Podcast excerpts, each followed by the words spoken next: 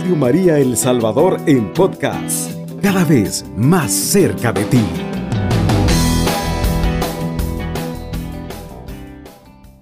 Primeramente, saludarlos a todos, radio orientes de Radio María, todos los que tal vez se encuentran en sus trabajos o se dirigen también, eh, se desplazan de un momento a otro ya sea por actividad, ya sea por necesidad, y, sintonizan siempre Radio María en todos los segmentos. Eh, para mí es una alegría después de tanto tiempo volver a compartir este programa con ustedes. Anteriormente pues no había podido por mi situación de salud, ya estoy un poquito mejor, ya vamos como levantándonos, sintiéndonos bien, pero para mí es una inmensa y enorme alegría dirigirme a todos ustedes, radio oyentes, para poder también seguir compartiendo un poco los conocimientos acerca de la liturgia porque muchas veces nosotros, por las situaciones en las que vivimos, pues a veces cuesta tener una formación o incluso hemos reducido la liturgia a, solo el servicio, ya sea en la, en la Eucaristía o ya sea en otros sacramentos, ¿verdad? Entonces, este día vamos a hablar especialmente de qué es la liturgia para que vayamos haciéndonos una idea, porque nosotros podemos decir que que la liturgia es ya prácticamente algo concreto, una acción concreta digamos, un servicio concreto, ya sea el leer, ya sea el monitorear, ya sea el llevar los dones. Entonces podríamos decir que, que, eso es, pero eso es parte de lo que se hace de la liturgia, no es en sí la liturgia, sino que tenemos que tener un amplio concepto de ello. Entonces vamos a comenzar diciendo que comprender lo que es la liturgia, primero vamos a ver el significado propio de ella. Normalmente la palabra liturgia significa obra pública pero con el paso del tiempo fue adquiriendo nuevos significados. Para los antiguos griegos la liturgia eran aquellos servicios que la gente de dinero prestaba a la comunidad. Tenía que ser un servicio gratuito. Pero con el tiempo la palabra fue cambiando de significado y empezó a ser usada para indicar todo lo que tenía relación con el bien común. Así el trabajo agrícola era liturgia, el servicio militar era liturgia, este servicio podía ser pagado y seguía siendo liturgia. Entonces ya uh, podíamos decir que 200 años antes del nacimiento del Señor, los griegos empezaron a usar la palabra para indicar también el servicio a los dioses. Entonces podemos tener una idea antigua de cómo se manejaba el concepto de liturgia. Luego podríamos decir también que para los judíos antes del tiempo de Jesús, liturgia era el culto que los levitas o sacerdotes realizaban en el templo en nombre del pueblo. Si alguien me pregunta qué era un levita, sabemos que era una persona que era encargada o guardián de las cosas sagradas. Y luego también encontramos, eh, no muchas veces, pero sí eh, la palabra liturgia con un significado nuevo, el culto ritual del Antiguo Testamento, los actos de caridad, el culto espiritual de, los cristianos y el culto ritual de los cristianos. Esto en las cartas eh, no lo vamos a, definir detalladamente, pero sí encontramos eh, momentos en los que se, se hace ha sido la oración, la acción de gracias, la Santa Misa. Entonces ya vamos viendo de que va cambiando un poco el concepto. Entonces, en los escritos de los cristianos de los primeros siglos, liturgia también tiene significados diferentes como les decía, la Eucaristía, la vida con la que los santos honraron a Dios en su vida, la misión de los apóstoles y cualquier servicio cultural de la iglesia, incluyéndose la predicación, la celebración de los sacramentos y el rezo del oficio divino. Entonces todo esto podemos ir viendo de que ya la liturgia compete y es algo más grande. Quiere decir que es, es algo que se va acrecentando. Por eso podríamos decir de que ya hace más de 400 años, la palabra liturgia se utiliza para indicar la Eucaristía. Siempre la relacionamos. Cuando hablamos de liturgia, siempre se nos viene a la mente el sacrificio eucarístico. Y ya hace más parte de 200 años, la liturgia ya será el culto dado a Dios. Entonces nosotros tenemos que aprender a definir con todo esto que les he dicho, en pocas palabras, que podemos decir que la liturgia ha tenido muchos significados, pero que hoy nos interesa lo que significa hoy. Para ello vamos a definir lo que dice la liturgia basándonos en enseñanzas del Concilio Vaticano II, que dice de la siguiente manera. Dice que la liturgia, y esto pues es un poco largo, pero lo vamos a ir pues desglosando, es la acción sacerdotal de Jesucristo continuada en, y por la iglesia bajo la acción del Espíritu Santo, por medio del cual actualiza su obra salvífica y a través de signos eficaces, dando así culto perfectísimo a Dios y comunicando a los hombres la salvación. Como podemos ver, la definición no es sencilla, sino difícil, por lo que vamos a explicarla poco a poco. Son situaciones, ¿verdad? Que se dan, que son momentos eh, muy, pero muy propios y que la liturgia se ha venido, pues, eh, dando estos conceptos. Hay muchos conceptos, yo voy a retomar este porque siento que es como el más completo. Entonces, cuando decimos que es acción de Cristo sacerdote, el libro de Génesis nos indica que la creación todo salió bueno de las manos de Dios. Entre Dios y el hombre había una relación de profundo amor. Dios hizo al hombre a su imagen y semejanza y le encomendó que cuidara todo lo que había creado. El hombre sabía muy bien que era criatura de Dios, todo lo que hacía según la voluntad de Dios tratando de agradarlo, porque lo veía como su Dios, pero también como su amigo. Podemos decir que la vida del hombre era un culto agradable a Dios. Se fijan bien, volvemos otra vez a la palabra culto, a la palabra adorar, la palabra servir. Pues lo que hacía el hombre era conforme a la voluntad de Dios. Si Dios quería algo, el hombre lo hacía. Por eso se dice que el hombre actuaba como sacerdote de su propia vida y la convertía en ofrenda para Dios. Nada de lo que el hombre hacía ofendía a Dios. Y por eso decimos que la liturgia es acción de Cristo sacerdote. Lamentablemente conocemos nosotros que por la ruptura del pecado de Adán y Eva se rompió esa amistad. Y entonces el hombre ya no fue capaz de hacer lo que Dios le agradaba su vida dejó de ser un culto a Dios. Por ello el hombre empezó a necesitar un mediador, es decir, alguien que pudiera dar con su vida el culto agradable a Dios y así devolver la amistad de Dios al hombre. Y todos sabemos que se llama Jesucristo quien logró realizar esa importante tarea y la que comenzó desde su encarnación, desde el misterio de la encarnación.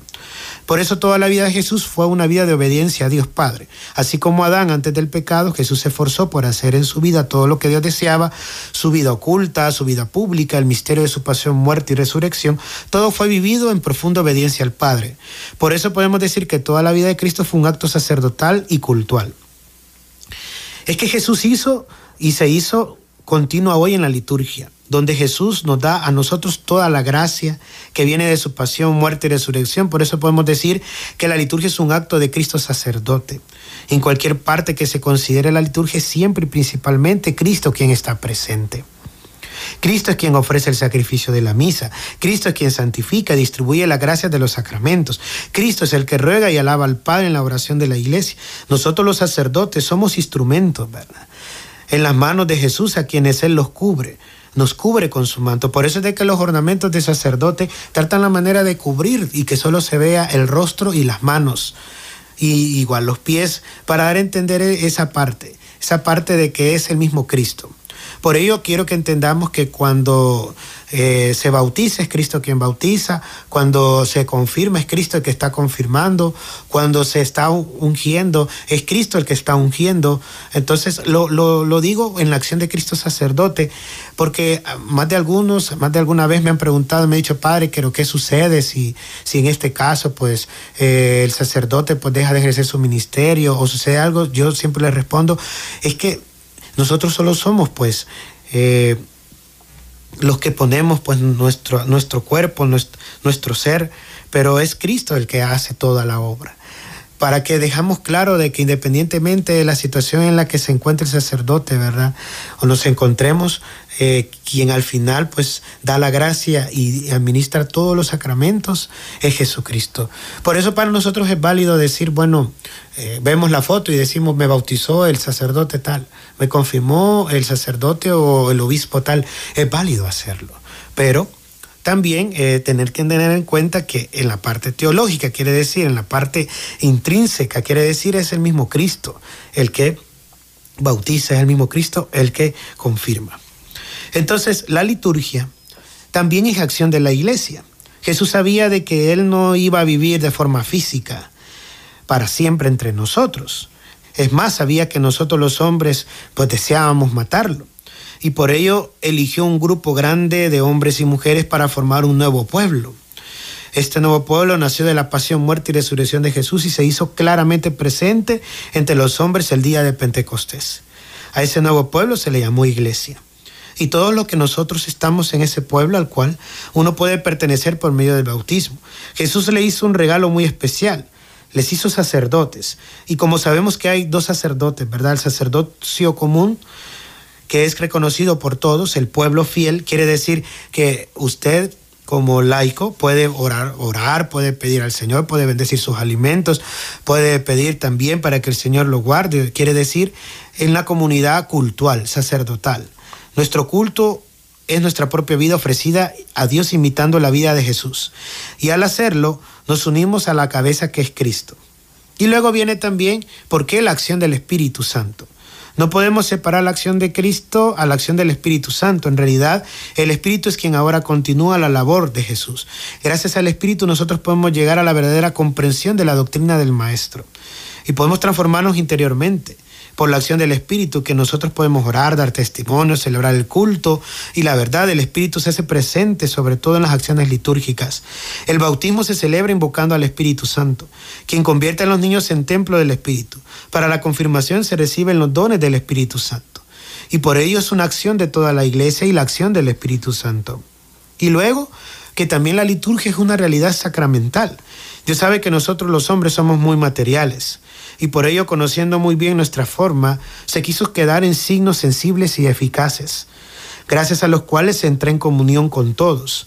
Pero si Dios ha buscado esos signos, es para comunicarnos a nosotros, porque Él mismo lo ha querido así. No es que el hombre haya inventado esos signos y que el camino de Dios usó fue la encarnación. El plan de la salvación continúa hoy por medio de la iglesia. es la realidad visible porque está formada por hombres e invisible porque es un misterio y ella se junta a lo humano, es decir, la, materialidad, las realidades materiales y lo divino, es decir, la gracia de Dios que viene y sobre todo a la iglesia. Y sigue siendo por el hombre por medio de esos signos sensibles que reciben un nombre especial y que sabemos que son los sacramentos. Por medio de los sacramentos Dios no solo nos salva, sino que también nos enseña y nos ayuda a que comprendamos qué es lo que Él quiere. La liturgia también hace presente el misterio pascual. Quiere decir, antes de subir al cielo, Jesús les encargó a los apóstoles el anuncio y la realización de su obra salvadora. Esa salvación que había sido anunciada y preparada en el Antiguo Testamento, que comenzó por la encarnación de Jesús, tuvo su momento más importante y más grande en el misterio pascual. Por su pasión, muerte y resurrección, Jesús se entregó enteramente al Padre y aceptó la ofrenda en su vida en la vida por eso la liturgia celebrada por la iglesia se presenta el nuevo y una otra vez el misterio pascual con toda la fuerza de la salvación. Por ello es que también en el calendario litúrgico lo que celebramos es eso, el centro del misterio pascual, de la pasión, muerte y resurrección, que en su momento y vamos a ir hablando y vamos a ir como profundizando más. Por eso el, el centro de todo culto cristiano es la Eucaristía, y eso hay que tenerlo claro, ¿verdad? Cuando se recibe, pues, por medio de los sacramentos, la nueva vida iniciada por el bautismo, luego por la confirmación, luego por la confesión y continuando después con los demás sacramentos. Y luego que la liturgia es la realidad por la que damos culto a Dios y que también nosotros, por, por ello, nos trae la salvación. Y esas dos realidades son las que se dan en la liturgia, el culto y la santificación. Están siempre presentes en ella, en la liturgia. No pueden separarse, sino que están íntimamente unidas. Y eso es lo que nosotros también tenemos que aprender. Nosotros, en los tiempos, siempre existirá un ser especial y superior, del cual dependemos, a quien tratemos en comunicación. Y por ello intentamos en un rito comunicarnos con Dios, por medio de ello y a la vez tratando de ir orientando la vida para eso. Y hemos conocido muchos, pero muchos cultos. Primero el culto judío, que tiene su base en las acciones que Dios realizó en la historia de la salvación en el Antiguo Testamento, en el pueblo de Israel. Y luego sabemos que el centro del culto judío era el arca de la alianza, que era símbolo de la presencia de Dios. Los judíos viajaban por eso a Jerusalén para unirse al sacrificio, celebran en el templo en honor a Yahvé, que incluso hasta la fecha pues se hace. Pero cuando ellos ya no pudieron celebrar los sacrificios de animales, empezaron a celebrar un culto mucho más espiritual. Se reunían en casas, leían la Sagrada Escritura, la explicaban, trataban de vivir conforme a las enseñanzas que ahí se recibían. A esas casas se les llamó sinagogas, que hasta el día de hoy existen. Pero el culto de los judíos sigue, siendo imperfecto. Con el nacimiento de Jesús y con el paso entre nosotros, Dios que pasó a través de Jesucristo en la historia, fue anunciado por medio de la necesidad de llegar a tener un culto especial en espíritu y en verdad. Y podemos leer el Evangelio de San Juan en el capítulo 4, versículos del 20 al 23, toda esta parte. Pero Jesús no solo anunció ese culto, sino que lo inició, haciéndose hombre, como nosotros y siendo perfectamente obediente al Padre. El Padre lo constituyó pontífice del nuevo culto, que tendría que realizarse en un nuevo templo. El culto se inauguró en la encarnación y se fue celebrando en todas las acciones de la vida oculta y ministerio público de Jesús, en su pasión y muerte, con los cuales Jesús ofreció al Padre el sacrificio perfecto.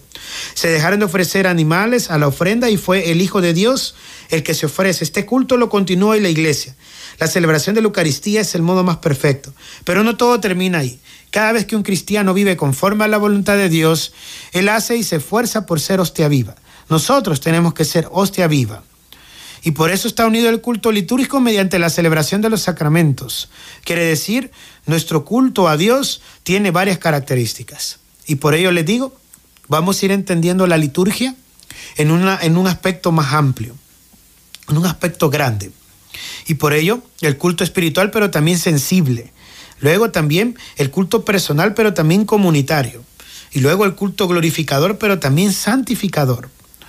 Entonces, sensible porque porque Jesús inauguró en la encarnación y finalizó en la cruz, sobre todo el, el, culto interno donde él ofreció al Padre su propia vida, aceptando en todo lo que hacía la voluntad de Dios, pero también fue un culto sensible que todos pudieron ver, por lo tanto externo. Quiere decir la, en la Santa Cena o la institución de la Eucaristía. Vamos a ir pues eh, continuando hablando acerca de esta parte, pero también entender que es un todo, no solo la Santa Misa, la liturgia, sino que es también parte de la acción de la Iglesia. Vamos a hacer una pausa y continuamos. Está en sintonía de Radio María El Salvador, una radio cristiana, mariana y misionera. Bueno, continuando, queridos hermanos, agradezco a todos los que nos escuchan. Saluda al Padre Juan de Dios Cepeda, párroco de la parroquia María Auxilio de los Cristianos. Y estamos pues reflexionando un poco acerca del término liturgia. Decíamos pues que la liturgia es algo bastante amplio, pero que eh, estamos un poco tratando de discernir y de entender que la liturgia también implica pues la acción sacerdotal de Jesucristo continuada en la iglesia bajo la acción del Espíritu Santo, por medio de la cual actúa y se realiza la obra a través de signos eficaces, dando así culto perfectísimo a Dios y comunicando a los hombres la salvación. Podríamos decir que este es uno de los, de, de los conceptos un poquito más amplios y reducidos para entender la liturgia. Y por ello hablábamos de que también tenemos que entender que tiene que haber varios cultos dentro de ellos para entenderlo. Y decíamos que es también un culto espiritual, pero también sensible. Cuando Cristo Jesús inauguró la en la encarnación y pues quedó, ¿verdad?, para nosotros como el misterio más grande y finalizó también en la cruz, sobre todo pues para poder también morir por amor y para la salvación. No podemos quedarnos eh, reducidos también a con oraciones y sacrificios escondidas. Nuestra vida debe ser entregarse a los demás, ¿verdad? a los que más nos necesitan. Esto tendrá que ser necesariamente visto por la gente y quien el ejemplo de nuestra vida debe ayudar para encontrarnos con Dios. Quiere decir que, que sea algo que se note en nuestras vidas. Luego es un culto personal, pero también comunitario. El culto que Jesús dio a, a Dios con su vida se hace presente en medio de las acciones litúrgicas en las cuales Él está presente, Él actúa, es pues un culto personal, pero Jesús entregó a su iglesia la realización de su culto y la unió como si fuera su esposa para que así diera la iglesia al Padre un culto perfecto. Por eso el culto cristiano es una acción que pertenece a toda la iglesia y por ello el culto cristiano es también un culto comunitario. Quiere decir, es en asamblea, es para todos. Y luego es un culto glorificador, pero también santificador por la desobediencia del primer Adán, que decíamos, que entró el pecado y la muerte y la condenación al mundo, podemos decir que la primera obra de Adán fue desglorificadora, quiere decir el pecado contra Dios y condenadora, que es la pérdida de eh, la gracia. y por eso fue cambiando por la obediencia al nuevo Adán. Sabemos que el nuevo Adán es Jesucristo quien nos rescató a todos ofreciendo por ellos su vida. Así Jesús dio de nuevo gloria y honor a Dios y salvación al hombre. Y por ello nosotros podemos decir que glorificamos a Dios y nos santificamos nosotros. Y luego el culto cristiano es a la vez terreno y celestial. No se trata de dos cultos distintos, sino de dos modos de ejercer el culto cristiano. Uno se realiza en el tiempo y en la historia, quiere decir acá en nosotros que lo conocemos como el cronos, que estamos preocupados por el tiempo, que vemos el reloj y que tenemos tantas cosas que hacer. Y otro que va más allá de ese reloj y más allá de ese tiempo. Pero entre ambos existe una íntima comunión. Cuando la iglesia celebra la liturgia, y en particular, como decíamos, que entendemos la liturgia como la Santa Misa, se une al culto de la iglesia celestial entrando en comunión con María, con San José, con los ángeles y los santos. Y en esa liturgia celestial en la que algún día nosotros vamos también a participar. Para lograrlo debemos vivir toda nuestra vida haciendo el bien, como lo hizo Jesús, viviendo como Jesús vivió, amando como Él lo hizo, obedeciendo a Dios como Él lo hizo. Para terminar la comprensión de esta parte, también eh, tenemos que analizar y tenemos que entender la santificación y el culto que Dios nos da. Entonces podríamos decir, en resumen, con la liturgia, que tiene una doble dimensión, para que vayamos un poco entendiendo esta parte. Primero está la dimensión ascendente, quiere decir el culto a Dios, el culto eterno, el amor y la obediencia, ¿verdad?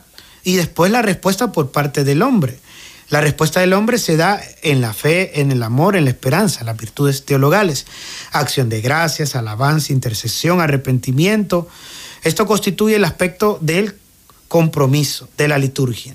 Celebrar una acción litúrgica no puede dejarnos indiferentes de cara a los demás y sobre todo al mundo. Esto es ascendente hacia Dios. Y luego viene también la dimensión descendente, quiere decir la santificación que es prolongada por la Iglesia en forma especial mediante los sacramentos. Quiere decir sobre el hombre.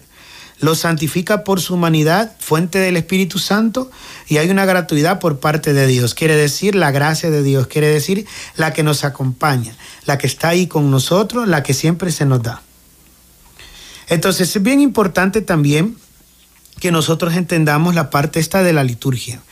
Como vuelvo a repetir, podemos hablar eh, de muchas cosas, pero eh, quiero ampliar un poco esta parte para entender cómo nosotros en nuestra vida, en nuestro aspecto, para poder también entender qué es la liturgia.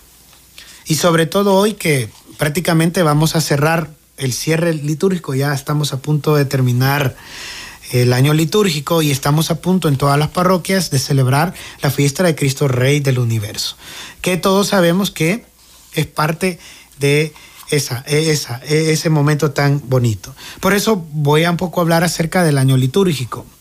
El año litúrgico que sabemos que cuando hablamos del el centro vital nos referimos a algo que es muy importante y que si lo comparamos con el cuerpo humano es como el corazón. Todos sabemos que el corazón es el órgano sin el cual no podemos vivir. Su funcionamiento es impulsar la sangre a todo el cuerpo para llevar oxígeno y alimento, ¿verdad? a todo y que lo devuelve a regresar al corazón para continuar siendo bombeada. Por eso el corazón es muy importante. Así que podemos decir que el corazón es el centro animador, sin el cual la vida no sería posible. Por eso, hablar del año litúrgico, caemos en cuenta de que nos empuja a las celebraciones a lo largo de todo el año, que no son reflexiones o proyectos que han nacido como fruto de la inteligencia humana, sino que están en el fondo de toda celebración, como centro vital como es su corazón. La pasión, muerte y resurrección de Jesús. Ese misterio que recibe el nombre de misterio pascual, la fuente de la salvación, para todos los hombres de todos los tiempos. Pero, ¿por qué recibe el nombre de misterio pascual? La palabra misterio no debemos aquí entenderla como algo escondido, algo secreto, sino que debemos entenderla como la acción de salvación que Dios realiza en Cristo y que el mismo Dios pensó desde la eternidad y que hizo del conocimiento del hombre cuando Dios pensó que el hombre estaba maduro como para entenderlo. Y volvemos a repetir, ¿qué significa Pascua? Pascua significa pasar más allá, quiere decir el paso, así como la Pascua de los judíos que pasaron pues de la esclavitud del pecado que estaban pasando en Egipto y que luego pasaron a la libertad, quiere decir, pasaron a ser ya libres. Por eso Jesús que pasa a través de nosotros, su paso a través del mar del sufrimiento, de su muerte, por medio de la cual ha introducido al nuevo pueblo de Dios que es la iglesia, en la comunión de la gracia. Por eso el misterio pascual nos abre a los creyentes un nuevo camino para ir hacia el Padre, una nueva forma de vivir como hijos de Dios, así poder llegar a vivir como Él para siempre. Y cuando se dice misterio pascual, se habla únicamente de la pasión, no solo de eso, sino también de su muerte y resurrección. Por eso en la vida de Jesús hay también otras etapas de la vida humana y divina que tienen fuerza de salvación. Se trata de otros acontecimientos que comenzaron con la encarnación y se desarrollan hasta la ascensión al cielo y el envío del Espíritu Santo. Todos esos acontecimientos de salvación se celebran a lo largo de un año y por eso se recibe el nombre de año litúrgico. El año litúrgico es una oferta de salvación de parte de Dios al hombre libre y dotado de inteligencia. Dios toma en serio al hombre con su libertad y no desea obligar a ninguno a aceptar su ofrecimiento de salvación en Cristo. Cuando el hombre se abre en ofrecimiento de Dios en Cristo, el misterio pascual se convierte en acontecimiento eficaz. Entonces, cuando uno va y, compra pues el, el calendario litúrgico, y uno va notando también que hay celebraciones litúrgicas que van variando. Hay unas que están fijas, otras que no. ¿Por qué? Porque el ordenamiento general del año litúrgico es un ordenamiento muy, pero muy importante. Entonces, se da para entender que, es, que el año inicia, el año litúrgico inicia con estas fiestas. Hoy que estamos un poco ya a finalizar, voy a un poco explicar eh, el ciclo de la Navidad, porque ese es el que estamos ya a punto de iniciar. Entonces, fuera de la celebración de la Pascua, y aquí quiero dejar claro que una cosa es ciclos y otra cosa son los tiempos, ¿verdad? Porque muchos nos podemos confundir. Entonces, esta parte es el ciclo de la Navidad.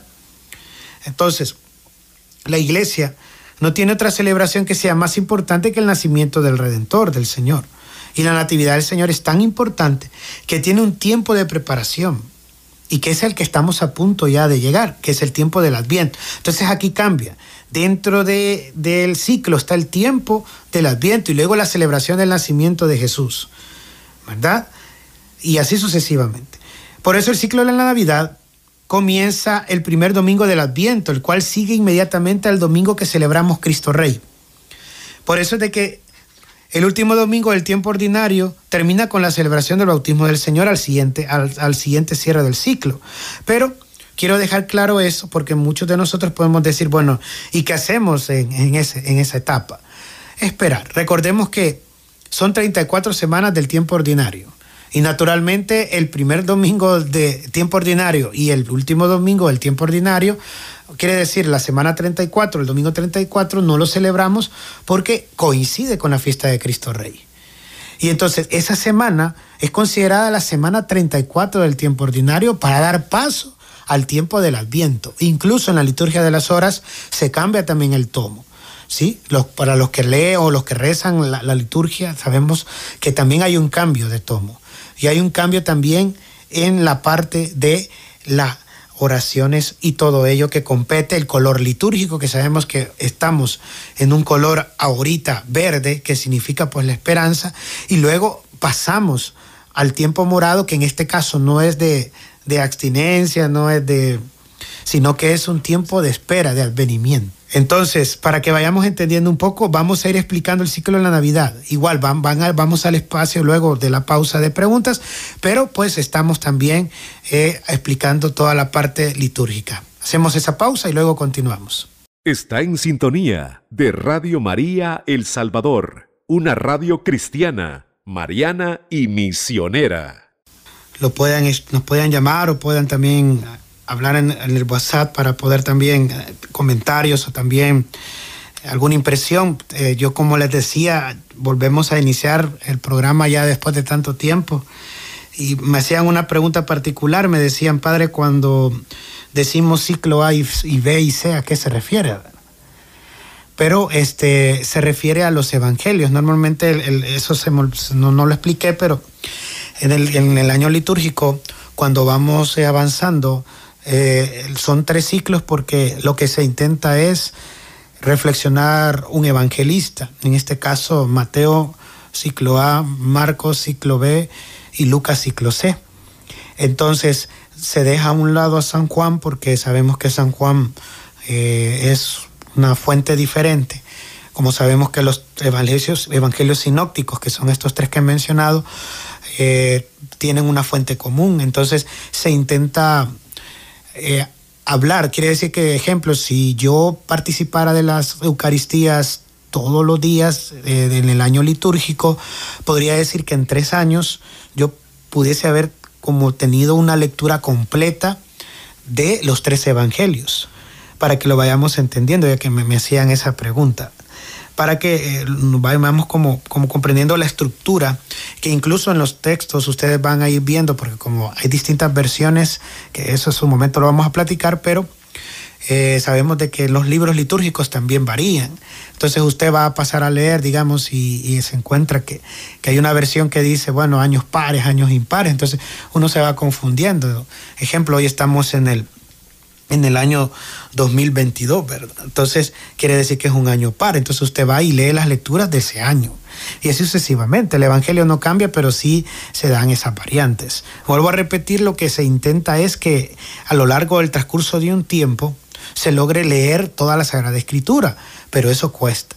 Y hay evangelios, que ejemplo como el Evangelio de Marcos, que son pocos capítulos, que se van rellenando con otros textos, al igual que Juan.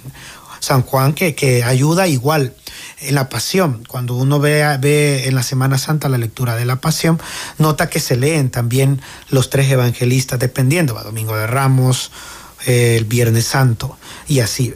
Para que lo vayamos un poco entendiendo eh, esta parte del, del, ciclo. Entonces, eh, el tiempo del Adviento, pues es un tiempo de preparación, un tiempo del nacimiento del Redentor, eh, este tiempo es uno de los más cortos, dura cuatro semanas. No debemos considerarlo como un tiempo de penitencia, sino como un tiempo de espera, de alegría, como les decía, eh, que no es un tiempo parecido, porque muchos a veces podríamos decir es que se parece a la cuaresma. No, no, no, es un tiempo muy diferente, lleno de esperanza porque estamos en la, en la espera del Señor. Si vemos bien estos últimos días, hemos estado hablando mucho de los temas escatológicos en la, en, en las misas, sobre todo la dominical en la que se nos ha venido advirtiendo, se nos ha venido diciendo. ¿Cómo? Eh, quería nada más eh, decirle que estamos escuchando aquí, ¿verdad? Su, su eh, ¿cómo decirle? Su enseñanza que nos está dando, ¿verdad? La liturgia, maravillosa. Y felicitar a esta radio porque es un, una ayuda grande, una evangelización grande, ¿verdad? Que están haciendo y yo quiero, voy a colaborar ahí con ese pedacito, ¿verdad? Para que Dios nos ayude a todos, porque estamos viviendo una situación terrible, ¿verdad? Eh, del mundo entero. Y que Dios nos ayude, ¿verdad? Los felicitamos, maravilloso, y siempre los estamos escuchando desde la mañana que, que amanece. Esperamos que nos dé la bendición ese Padre Juan de Dios, ¿verdad? maravillosa su, charla que está dando sobre la liturgia. Que Dios me lo bendiga y que todo el mundo esté pues colaborando para seguir evangelizando que tanto necesitamos, ¿verdad? Porque hay tanto contra el clero en general, ¿verdad? Mundialmente. Pero Diosito nos ha dicho que su iglesia no va a perecer, sino que vamos a llegar hasta el fin de los, de los fines, ¿verdad? Y esa es la confianza y la fe que tenemos. Bendiciones a todos. Gracias. Bueno, ya escuchábamos un audio de nuestra hermana, de verdad que muchas gracias por sus palabras. Sí, sabemos de que escuchamos tantas cosas, ¿verdad? tanto de la pandemia como las guerras, pero guardar la esperanza. igual en los hogares, yo lo digo a veces que estoy en las homilías o, o, también en mi parroquia, que, que a pesar de que sufrimos de tal vez alguna ansiedad, de alguna tristeza, alguna depresión, no desanimarnos, sino que al contrario, estos medios, sobre todo Radio María, pues para llegar a esos lugares donde cuesta, que a veces por lo mismo, y que uno necesita de la palabra, necesita del aliento y necesita sobre todo ese empuje, esa parte, ¿verdad? Y saludos también, ¿verdad? A Manana Blanca, que vive de Santiago Texacuangos también, y también a Gaby de, de, allá de San José Guayabal, un saludo, ¿verdad? Que también les conozco y sé que participan en liturgia. Igual saludo a los demás, a los que nos escriben, los que nos hablan, notas de audio, eh, igual llamadas. Agradezco siempre ese, ese cariño y sobre todo para seguir ayudando y motivando esta obra de Radio María. Entonces, continuando un poco con, con esto, pues... Eh, el primer domingo del Adviento hasta el 16 de diciembre, durante ese tiempo se busca que nos preparemos para la segunda y definitiva venida del Señor. Quiere decir que los textos vamos a ir escuchando que nos van a ir preparando para esa venida. Quiere decir que en ese momento, si el Señor se le ocurre venir, pues que venga, que nosotros estamos preparados, estamos listos. Normalmente se dice que el tiempo del Adviento se compara a lo que hacían antes los reyes. Se dice de que el rey cuando salía de su, de su pueblo tenía que esperar tenemos otro audio, tenemos otro audio, muy bien. Hola, buenos días, eh, Radio María, buenos días, Padre.